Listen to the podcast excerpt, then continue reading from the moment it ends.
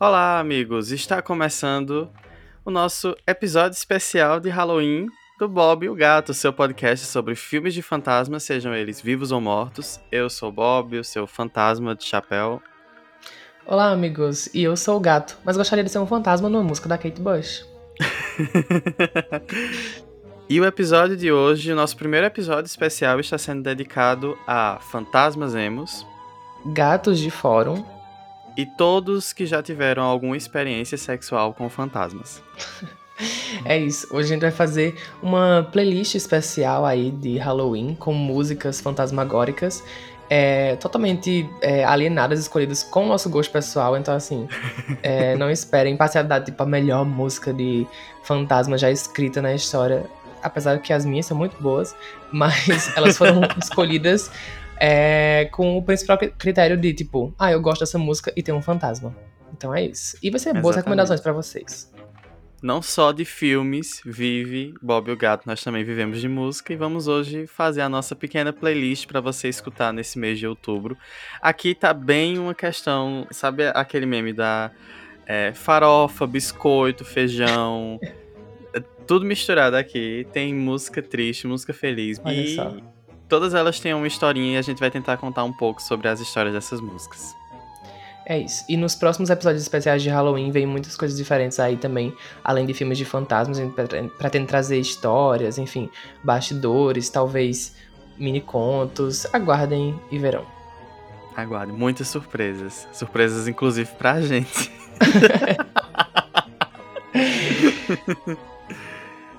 é ótimo.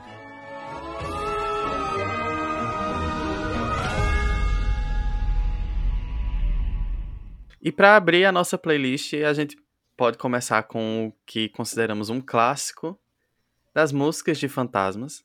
Sim. Que é a Wandering Heights, da Kate Bush, nossa querida Kate Bush, que está fazendo muito sucesso agora, graças àquela série lá da Netflix. e... Não assistimos, não conhecemos. Mas, eita, tá passando uma ambulância. Oh, a polícia vindo prender a gente, porque a gente tá a falando polícia, dessa ambulância, série. É... delivery, é tudo. Começou a gravar. Mas essa música, é, a gente escolheu ela, primeiro porque amamos a Kate Bush, segundo porque não só de Running Up the Hill vive esta mulher, ela tem muitas músicas boas e essa foi considerada é, essa é considerada uma queridinha dos fãs, porque está no primeiro álbum, é uma música que se tornou um clássico, assim, instantâneo. Se você é mais velho, assim, aqui no Brasil tinha uma, um comercial de avião, eu acho. De alguma coisa que passava um avião, não sei se era telefônico, não sei se era avião, posso estar inventando aqui, com essa música. Então talvez os seus pais conheçam ela. E aí que que acontece? É, a Kate Bush, ela escreveu a letra da música quando ela tinha 18 anos, e ela se baseou no livro, que é o único romance da escritora Emily Bronte. não sabia que esse era o único livro dela. E é. é inspirado na verdade, a Kate Bush ela se inspirou na versão cinematográfica de 1970, que eu não cheguei a assistir, estou em débito com isso. Eu sou muito fã do livro. Para quem é Crepusculars, é, esse era o livro que a a Bella lia para cima e para baixo, né, no, no filme e no livro também. Eu não li, nem sou muito fã do Crepúsculo, mas eu sei dessa informação, porque nessa época o Morro dos Ventos Urbanos começou a ser vendido com um adesivinho lá, tipo, o livro favorito da Bella Swan, sabe? é, Gostasse, amigo, do filme? Do 1970? Uhum. Não, não gosto. Eu não gosto de nenhuma adaptação do Morro dos Ventos Uivantes. Acho que nunca foram capazes de transmitir a grandiosidade do livro. E para quem não conhece a história do filme do livro, conta é, esse amor obsessivo entre duas pessoas. E aí a Kathy é uma das protagonistas e o Heathcliff é o outro, né? Ele é um menino. No livro ele é dito assim que ele é de uma família de cigano, assim, se, usa, se usava esse termo, né? Que hoje em dia é considerado pejorativo e tudo mais, mas enfim, o livro é do século XIX. E aí ele chega nessa família, a família da Kathy é muito rica, eles meio que desenvolvem um romance ali, mas é, é claro que a Kathy não poderia casar com Heathcliff. Heathcliff. Heathcliff. Isso também é muito difícil. Porque ele era pobre e tudo mais, mas ele, enfim, ele vai pra guerra, depois volta rico. Mas quando ele volta, ela já tem morrido. E aí. É, que aí o fantasma dela começa a atormentar ele e tudo mais. Tem cenas tenebrosas, que eu não vou falar aqui para não dar spoiler, mas aí a Kate Bush faz a música em cima dessa história, que é bem gótica, bem aterrorizante. E aí ela utiliza de trechos da, do livro. É, e a Kate Bush fez essa música por duas coincidências. Primeiro, porque o nome da personagem principal é Catherine, que também é o nome da Kate Bush.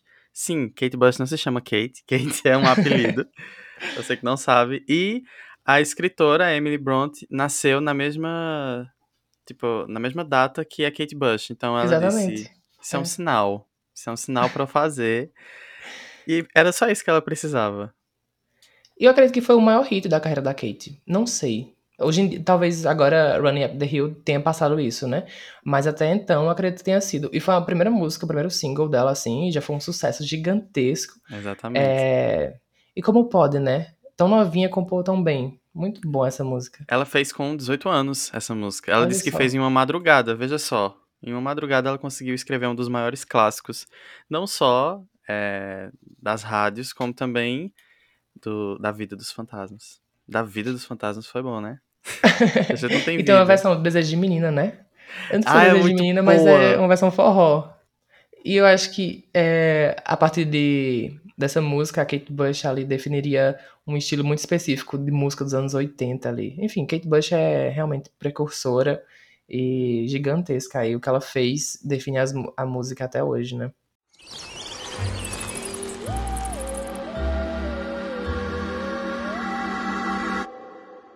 Aproveitando aí Kate Bush, vamos para a segunda música de uma cantora que tem muita influência da, da Kate Bush, que é a Tori Amos. É, quem não conhece Tori Amos, por favor, joga o nome dela no Google e escuta. Para você que gosta de PJ Harvey, é, Bjork, Fiona Apple, ela faz parte desse grupinho aí que surgiu ali no início dos anos 90. E, inclusive, o primeiro álbum dela, que é o Little Earthquakes, é, tem muita influência da Kate Bush. Então, assim, você escuta, às vezes, você, assim, peraí, será que no, o Spotify não passou é, pra Kate Bush? Mas a música que eu escolhi foi Happy Phantom. E ela fala muito sobre essa coisa de a gente saber que a morte tá se aproximando, sabe? Essa sensação de que todo mundo vai morrer. E na música parece que ela tá feliz com isso. Assim, não que ela tá feliz, mas ela tá bem, tá confortável nessa situação. É, então, por isso o nome Happy Phantom. Aí eu escolhi um trecho que mostra isso. Que ela diz o seguinte: E se eu morrer hoje, seria o fantasma feliz. E eu vou perseguir as freiras no quintal, e eu vou correr nua pelas ruas sem minha máscara. E eu nunca vou precisar de guarda-chuvas na chuva. E eu vou acordar todos os dias em campos de morango. Então, assim, ela pega uma ideia mórbida que é de, de você se transformar num fantasma, mas ela faz esse twist aí de ser uma coisa meio feliz. E Sim na música ela é, tá bem alegrezinha, assim, sabe? Ela dá uns... Quando, quando eu me transformei em fantasma, eu fiz exatamente isso. Eu atormentei freiras, eu andei na chuva. Correu nua pela, pelas ruas. Exatamente, correu nua pelas ruas. ah, eu amei.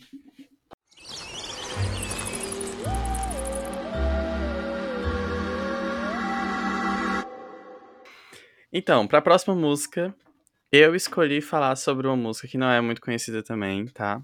que é Schools, do Bastille.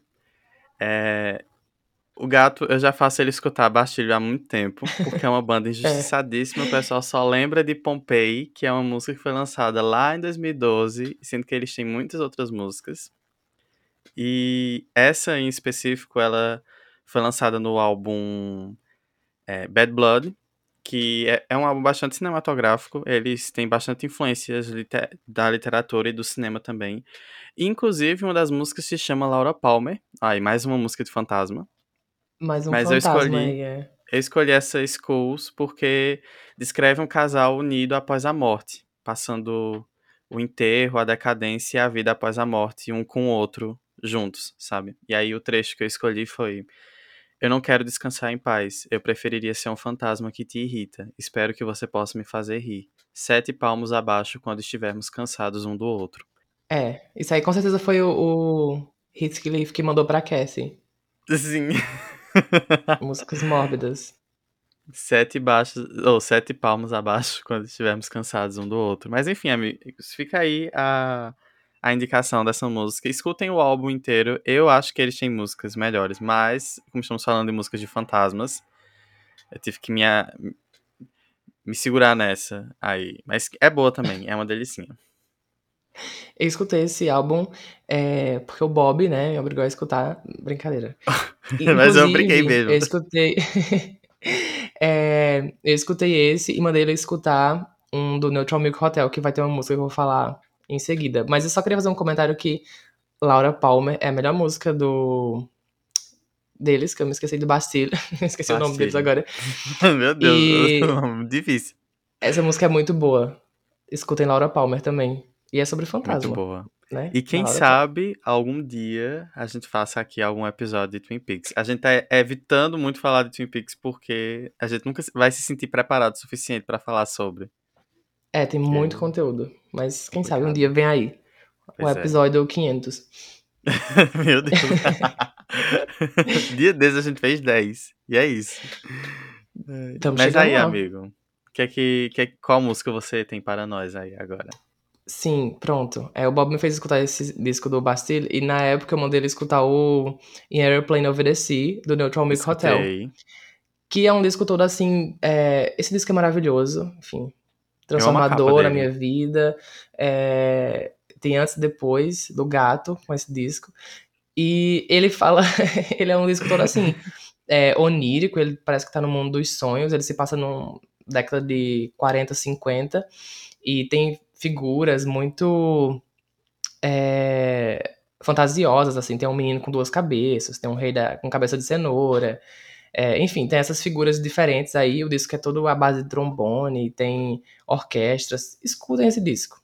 É, quem, é, quem é indie, hipster, não sei o que lá, e todas essas, essas combinações aí já deve ter ouvido falar que é o, enfim, o disco que tem a mulher com, na capa é, não, na capa tem a mulher com cara de pandeiro.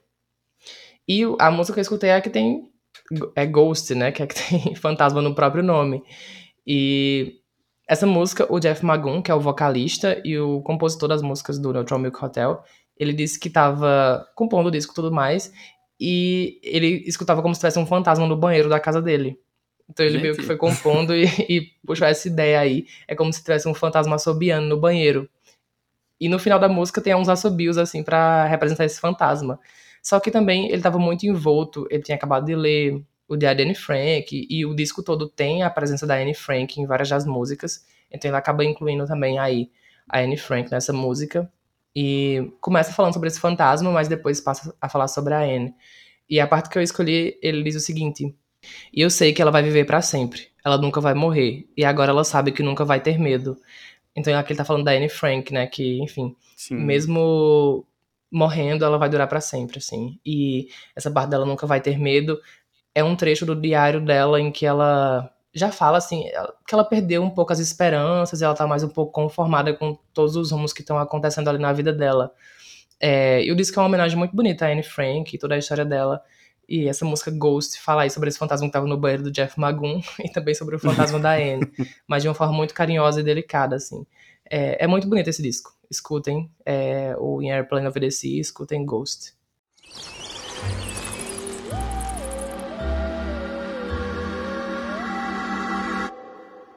Fazendo um gancho com a música que o gato indicou agora, porque é uma música sobre uma alma que fica atormentando aí, né? E fica vagando nas histórias da, da letra. É, eu trouxe uma que é de conhecimento geral, se você é fã de música indie, se você gosta de música folk, enfim, que é Little Talks, do Of Monsters and Men, que eu sou apaixonado por essa banda. Eu amo as músicas deles, eu gosto como as músicas deles são muito. muito é, parece que são histórias sendo contadas, sabe? Little Talks é, debutou na Filadélfia lá e fez muito sucesso, e enfim, o, a, banda é, a banda se consolidou com essa música. Infelizmente, eles se tornaram One Hit Wonder só com essa música. Uma pena, porque as outras músicas são é muito boas. É o principal hit deles, é? Pois é, é o principal e o único. eles só tiveram esse. Eles não tiveram mais nenhum hit depois. Acho que eles tiveram depois um que é Crystals, que tocou em algum filme da Disney, mas tipo, o pessoal não lembra. Quando fala em Of Monsters and Men, o pessoal lembra logo de Little Talks, que traduzido fica conversinhas, né? E eu gosto muito da história dessa música porque é a história de um casal em que a música é cantada com uma voz masculina e uma feminina, e cada um deles canta um, um pedaço de uma conversa realmente. O começo da música é Eu não gosto de andar por esta casa velha e vazia, que é o que ela diz. E aí ele diz: Então segure minha mão, eu andarei com você, minha querida. E aí ela diz: As escadas rangem enquanto você dorme, isso me deixa acordada. E aí ele diz: É a casa lhe dizendo para fechar os seus olhos. E, Olha só. E, sério, eles são, gente, composições da Lud, sabe? Eles têm o poder, eles têm o poder da caneta, sabe? Essa música é muito, é muito legal. E o clipe é muito divertido. O clipe, ele, ele passa uma vibe, inclusive, contos folclóricos. Eles contam hum, as histórias que deles. Que o Atomic Hotel se... também tem essa, essa pegada Exatamente. aí, né? Com figuras Era fantasiosas tu... e tudo mais. Era tu falando e eu lembrando disso. É, enfim, se eu fosse escolher um pedaço, eu ia escolher a música inteira, porque tem muitos pedaços bons. E é muito ela sentindo esse luto, que é um tema muito presente em histórias de fantasmas, e numa batida felizinha. A história muito triste e a música muito feliz ali, ele só falando.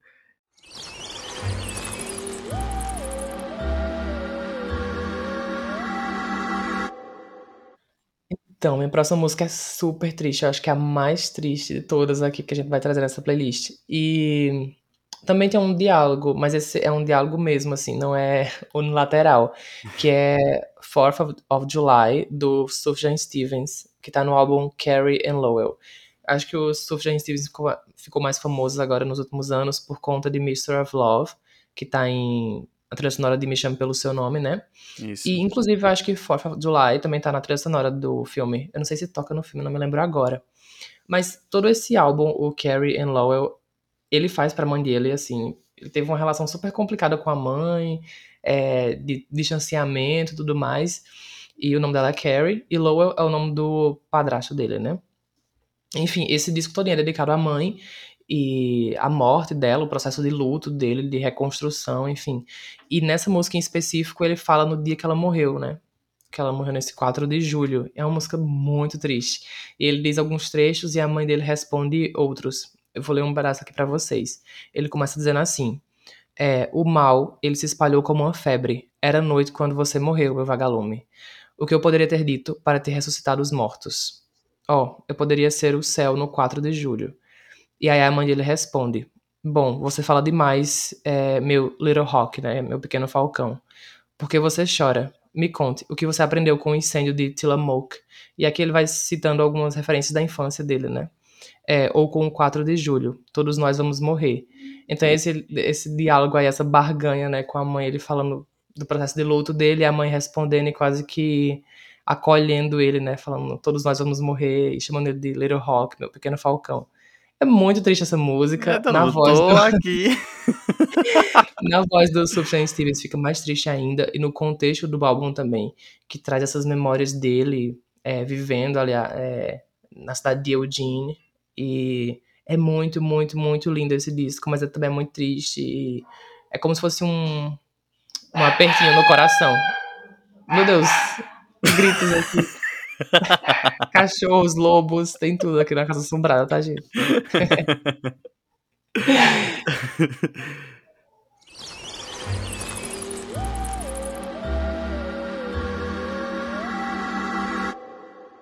Vou levantar o astral. Saímos de mães que faleceram e estamos em processo de luto para experiências sexuais com fantasmas. Mas que eu tenho lá minhas dúvidas sobre essa história. Eu tenho uma teoria aqui. Fãs de Kesha, sim, essa parte do episódio é para vocês. É... Primeiro eu vou falar o trecho, tá? A música é Supernatural, foi lançada em 2012. E aí o trecho que eu escolhi dessa música foi Venha, me leve à noite. Eu sinto isso no meu sangue. Quero o lado mais sombrio. Quando nos tocamos, olhe nos meus olhos. Me envenena com amor. Eu vou te trazer de volta à vida. Então tem todo esse negócio, né? De música pop, né? Tem muito. né? Não tem muita letra, mas tem muito. Muitas emoções. Muitas emoções ali, né? Mas enfim, a música foi lançada em 2012 no álbum Warrior. E em várias entrevistas ela contou que a história da música foi inspirada em relações eróticas paranormais que ela teve com um fantasma.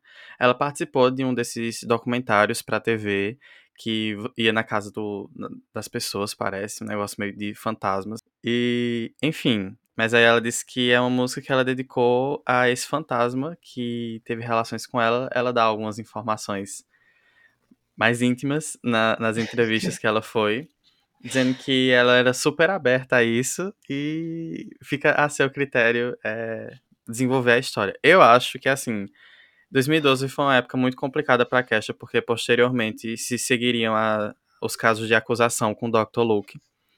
Então, Sim. de abuso sexual, enfim. E ela mesma disse depois, em outras entrevistas, que a época desse álbum foi muito complicada para ela. Foi uma época em que ela estava passando por um, muitos problemas. E. Inclusive música... de abuso de, de drogas e álcool, né? Isso. né? Então, assim. Então, ela falando sobre um fantasma que do nada chega e fez sexo com ela, é de você suspeitar quais mensagens estão por trás, né, desse, desse tipo de música, porque é um pouco é. complicado, né? Enfim, fica aí a, aos nossos ouvintes interpretarem. Mas é uma música muito boa, é um pop bem delicinha. Esse álbum é muito bom, eu fico muito triste escutando esse álbum, porque esse álbum é muito é muito dançante, e mas as letras são um pouco, sabe? O primeiro single desse álbum é Die Young, que é basicamente Vamos Todos Morrer Jovens, e e saiu na época que teve um, é, um atirador numa escola, não foi? Teve um lance assim. Isso, e aí o, o single não pode também. ser promovido. E mesmo o single não podendo ser promovido, é uma música que volta e meia tá aí no, nos TikToks da vida, no YouTube. Então, assim, é um álbum muito bem produzido. A minha lembrança com essa música é Game of Thrones bombando, e aí tinha algumas montagens do Rob Stark com essa música. Ah, eu sempre relaciono Rob Stark com o Diane da Kesha, enfim. É, gente, perfeito. Mas é um álbum muito bom, gente, escutem. É um álbum bem delicinha. E, enfim, não sei como é que andam os royalties, se isso vai pro Dr. Luke ou não. Procurem primeiro, depois vocês sabem se, se vocês escutam. Qualquer coisa escuta clandestinamente. É, pois é, existem meios aí, você sabe por onde achar. E você, amigo?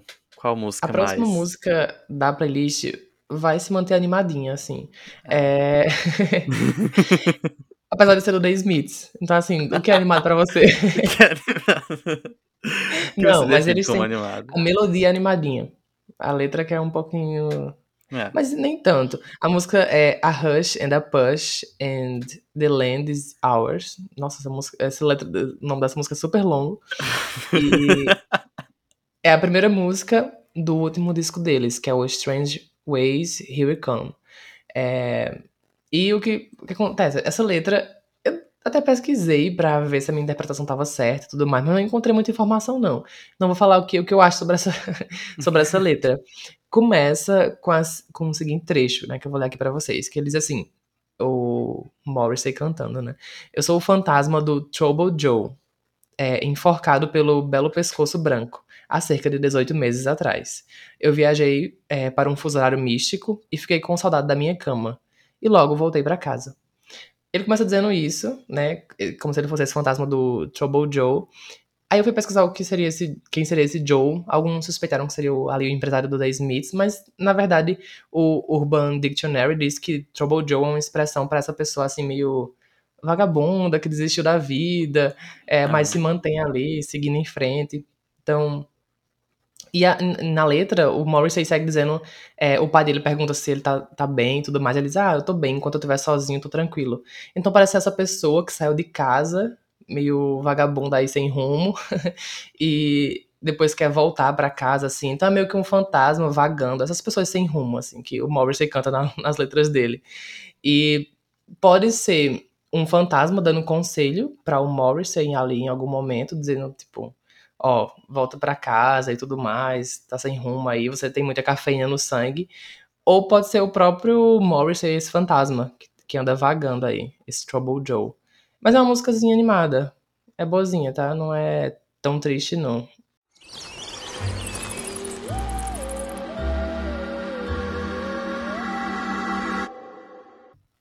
E a próxima música não tem necessariamente fantasma na letra dela, mas o fantasma está ali pairando pela história da música e pelo conceito de todo o projeto, que é o primeiro single da banda virtual Gorillaz, que é Clint Eastwood, que foi o primeiro sucesso da banda e o primeiro single, assim, já de início, lançado em março de 2001.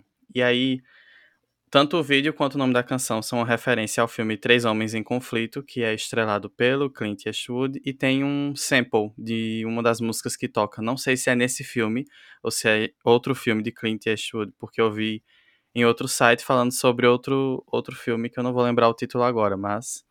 Enfim, saibam que tem sample de música aí do, do ator. É isso. e aí, conceitualmente, a música faz parte aí desse universo que o Gorillaz criou, né? Que o Damon é, criou para essa banda que só tem personagens fictícios. O rap é feito por um por um rapper chamado Calma que eu vou saber falar esse nome. Deu da Ghost Rapper, que é um espírito que possui o baterista da banda, que é Russell, cujos olhos estão lá nublados com os espíritos dos seus amigos que foram mortos em um tiroteio no Brooklyn. E aí tem lá uma crítica na letra e é, enfim, você pode interpretar de diversas maneiras, mas o clipe é muito visual. Você vê o fantasma, você vê zumbis, você vê um, uma vibe fantasmagórica ali pairando pelo, por todo o conceito da música. E aí eu separei esse trecho aqui, complicado, porque rap em inglês perde todo o sentido quando você traduz, mas eu vou tentar. Você pensa que é fictício, místico, espiritual, um herói que aparece para clarear sua visão quando você enlouquece, sem vida para aqueles que definem o que a vida é. Olha só. É, olha só. E a Zília compôs. ah, DJY. Mas é isso, gente. Escutam, escutem essa música, escutem o álbum antigo e escutem o novo álbum que vai sair em breve também. Muito bom, tá uma delicinha.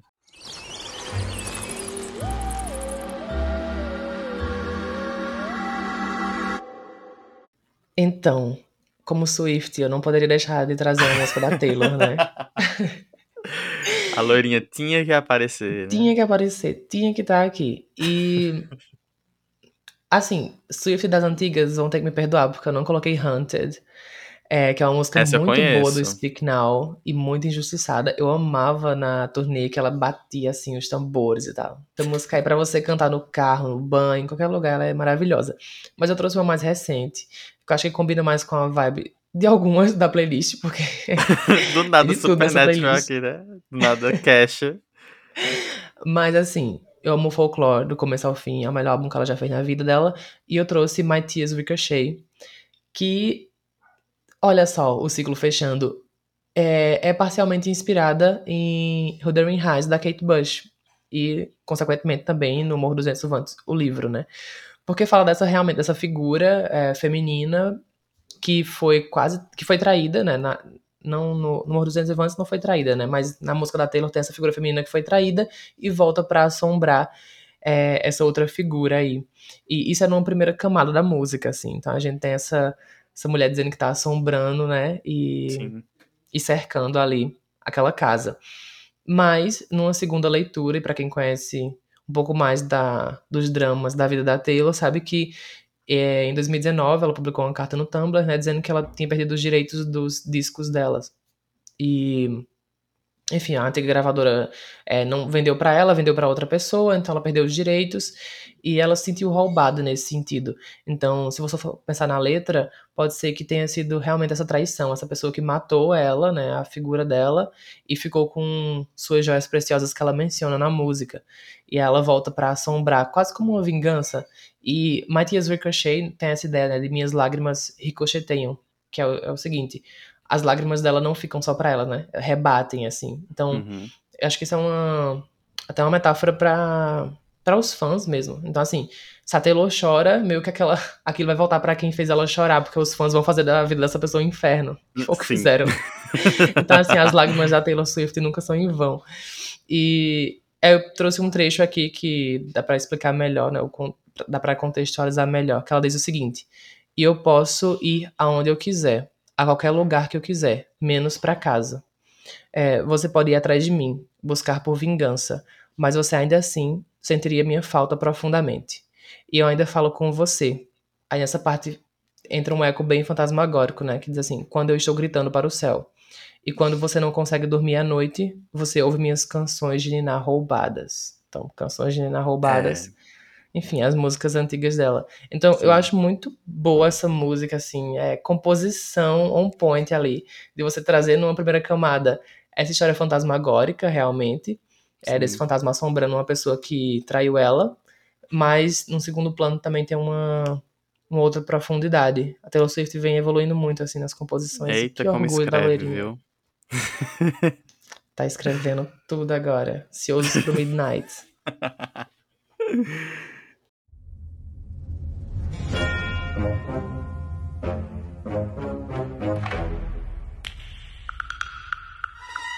E esse foi o primeiro episódio especial de Halloween do Bob e o Gato, seu podcast sobre filmes de fantasmas, sobre músicas de fantasmas, sejam eles vivos, mortos, qualquer jeito, no Halloween, fora do Halloween. E eu sou o Bob.